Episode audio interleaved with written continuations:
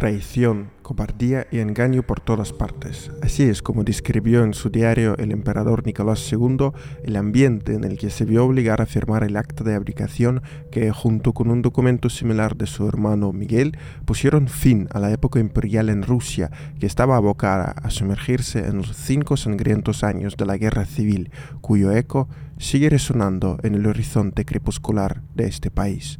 Pero no todos abandonaron al último zar ruso, guiándose por el espíritu revolucionario que llenó los pulmones de la sociedad aquella primavera de 1917 en este nuevo programa del podcast Dueles Rusas detenemos nuestra mirada en la historia de Evgeny Botkin, un médico de la familia real rusa que prefirió cumplir con plena conciencia con su deber profesional, quedándose con ella hasta el fusilamiento a manos de los bolcheviques en la casa de Ipatiev, en la ciudad de Ekaterimburgo, la noche del 17 de julio de 1918. Yevgeny Botkin, nacido en 1865, procedía de una familia de eruditos, siendo su padre Sergei el médico de dos emperadores rusos, Alejandro II y Alejandro III.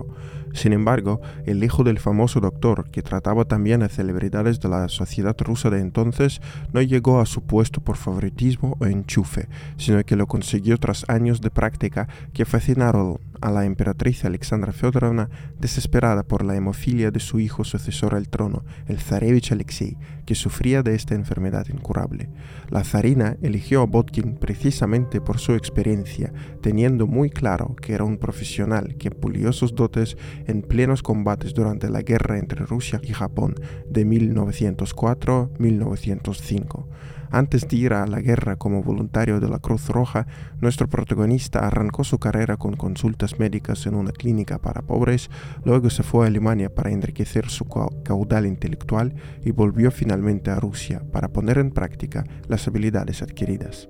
En la guerra ruso-japonesa, Yevgeny podría haber permanecido todo su tiempo en gabinetes, dado que era el jefe de la sección médica de la Cruz Roja, pero eligió el camino de compartir los infortunios de los soldados, pasando la mayor parte de su servicio voluntario en el frente me oprime cada vez más el curso de nuestra guerra, no solo porque estamos perdiendo tanto, sino casi más porque toda la masa de nuestras desgracias es solo el resultado de la falta de espiritualidad y de sentido del deber de la gente, de que los cálculos mezquinos se vuelven más altos que las naciones de la patria, más altos que Dios, escribí el médico que llevó su fe hasta el sótano de la casa de Ipatiev.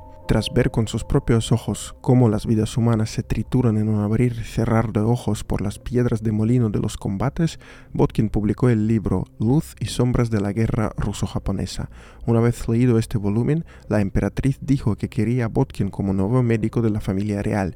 Cuando le preguntaron a quién exactamente, porque en San Petersburgo había varios médicos con el mismo apellido, la zarina dijo, el que estuvo en la guerra a partir del otoño de 1908, Yevgeny junto con su familia se trasladó a la residencia imperial de Tsarskaya Selo.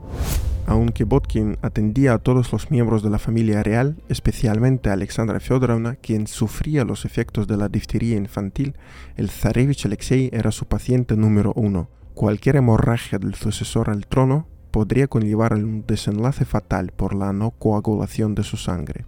El que aliviaba también los sufrimientos del heredero del trono era el mítico Grigori Rasputin, al que conocen incluso los desinteresados por la historia de Rusia.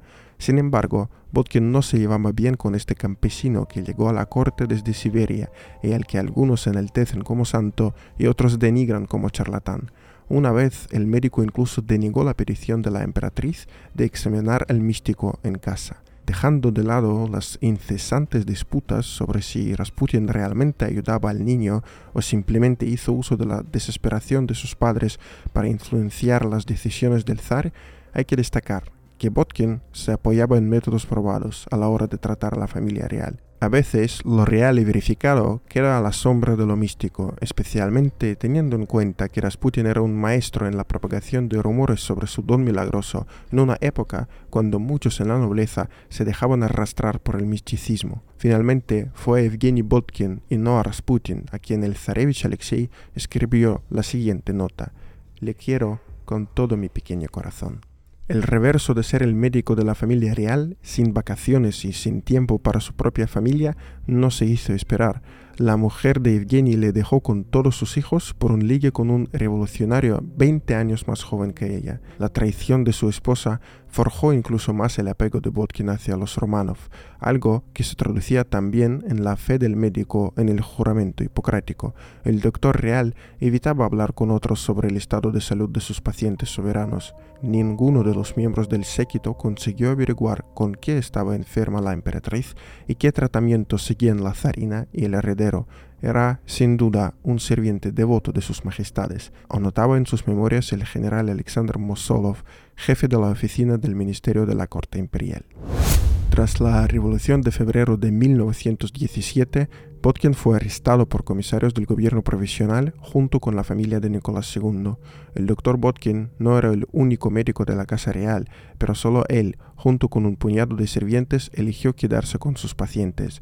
Según algunas estimaciones, para el 1 de enero de 1917 había 54 profesionales con títulos médicos de la corte, pero tras la revuelta, todos menos uno optaron por reorganizar sus vidas bajo las nuevas autoridades. Potkin no solo ayudó a Alexandra Fyodorovna en el tratamiento de sus hijas, que una por una cayeron con sarampión, sino que se convirtió en una especie de profesor para Alexei, entregándose con él del lleno al mundo de la literatura rusa. Tras el arresto, la familia real vivía bajo custodia en Tsarskoye Selo, pero la furia revolucionaria amenazaba cada vez más a los últimos Romanov, por lo que en agosto de 1917 el gobierno provisional decidió enviarlos a la lejana ciudad de Tobolsk, en Siberia. Botkin no podía separarse de sus pacientes, aunque por entonces el destino ya le había regalado la oportunidad de irse. Así, en mayo quedó en libertad provisional para ayudar a la novia enviudada de su hijo Dmitri, quien falleció ya en 1914 durante los primeros compases de la Primera Guerra Mundial. Tras curar a la mujer, Botkin tuvo que cabildear para que le pusieran de vuelta bajo arresto. Finalmente lo consiguió y en agosto abandonó para siempre Tsarsky Selo y San Petersburgo. Ya en Tobolsk, Botkin expandió exponencialmente sus servicios médicos gratuitos, ayudando a campesinos que venían a él como si fuera un taumaturgo. Los campesinos intentaban constantemente pagarme, pero nunca les cobraba. Entonces ellos, cuando estaba ocupado con pacientes, pagaban a mi carrero. Me llamaban todo tipo de pacientes, menos pacientes de mi especialidad. Pedían que curara a locos, borrachos, me llevaron a la cárcel para tratar a cleptómanos. No rechacé a nadie a menos que quisieran tener en cuenta que tal o cual enfermedad estaba por completo fuera de mis conocimientos, recordaba el médico. La fidelidad de Botkin a Nicolás II y su familia se ponía de manifiesto en detalles como el rechazo rotundo del médico de quitar de su abrigo las sombreras con el escudo dorado zarista. Pese a que algunos le miraban de reojo, el doctor persistía hasta que las nuevas autoridades exigieron eliminar este símbolo imperial. Entonces, Botkin recurrió a la inventiva y simplemente cambió el capote de general por un abrigo de lana gris que apenas calentaba, pero preservar la dignidad era imperante. La repentina aparición de los bolcheviques en el poder, el plegamiento del curso democrático, el estallido de la guerra civil hacían que las perspectivas de seguir con vida para los Romanov se mermaban cada vez más. En abril de 1918, las autoridades soviéticas decidieron trasladar a la familia real a la ciudad de Ekaterimburgo. Hoy día conocemos con detalle cómo pasó Nicolás II sus últimos meses de vida, en parte debido a su diario que llevaba desde 1894, con sus últimos registros datados poco más de dos semanas antes del fusilamiento.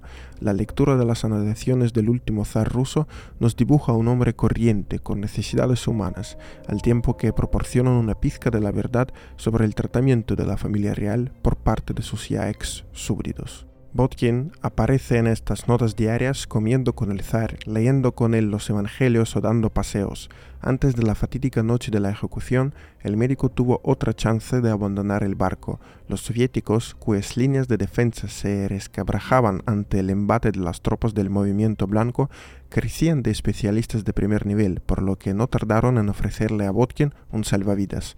El doctor entendía perfectamente qué final esperaba a sus pacientes reales, pero no vaciló en rechazar la oferta. Señores, parece que les entendí bien, pero verán, le di al zar mi palabra de honor de quedarme con él mientras siga vivo. Es imposible para un hombre de mi posición no mantener la palabra. Tampoco puedo dejar al heredero. ¿Cómo puedo reconciliar eso con mi conciencia? Deben comprender. Si Rusia muere, puedo morir yo también pero no dejaré al zar de ninguna forma, respondió Botkin a los bolcheviques, dictaminando así su propia condena. Este rechazo verbal lo conocemos gracias a Johann Meyer, un soldado austriaco que fue hecho prisionero de guerra en 1916 y luego acabó en Siberia, entrando en las filas bolcheviques para no morir de hambre. El militar extranjero incluso estuvo presente en la reunión en la que se decidió acabar con los Romanov y describió detalladamente los últimos instantes del zar Nicolás II, su esposa Alexandra Feodorovna, sus cinco hijos, el doctor Evgeny Botkin y tres sirvientes. Para acabar con los once, el pelotón de fusilamiento gastó más de 70 cartuchos. Los bolcheviques tuvieron que dar tiros de gracia para acabar con Botkin y varios de los niños de Nicolás II. El cadáver del médico, al igual que el resto de los ejecutados, fue lanzado a los pantanos de una mina en un lugar secreto cerca de Ekaterimburgo. Poco después, los cuerpos fueron sacados y descuartizados, y luego eliminados con fuego y ácido sulfúrico. Estoy haciendo un último intento de escribir una carta de verdad, al menos desde aquí. Mi encarcelamiento voluntario aquí es tan ilimitado en el tiempo como limitada es mi existencia terrenal. En esencia, estoy muerto, muerto para mis hijos, para mis amigos, para mi causa. Estoy muerto, pero aún no enterrado o enterrado vivo. De todos modos, las consecuencias son casi las mismas. No me dejo llevar por la esperanza, no me hago ilusiones y miro la realidad a los ojos me apoya la convicción de que el que persevere hasta el final se salvará, escribía Botkin en su última misiva escrita en vísperas del fusilamiento.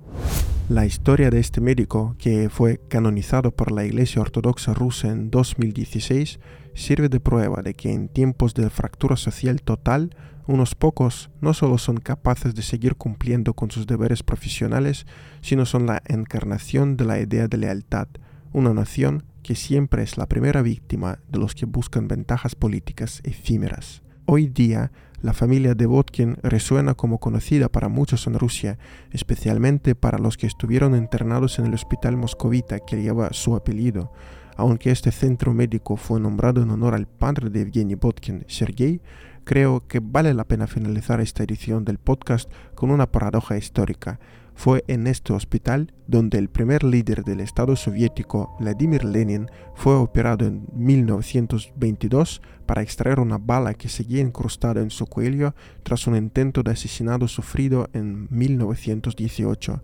Sí, el líder del proletariado mundial fue intervenido en el hospital nombrado en honor al médico cuyo hijo fue ejecutado sin juicio. Así es la historia. Nunca deja de reírse de los humanos.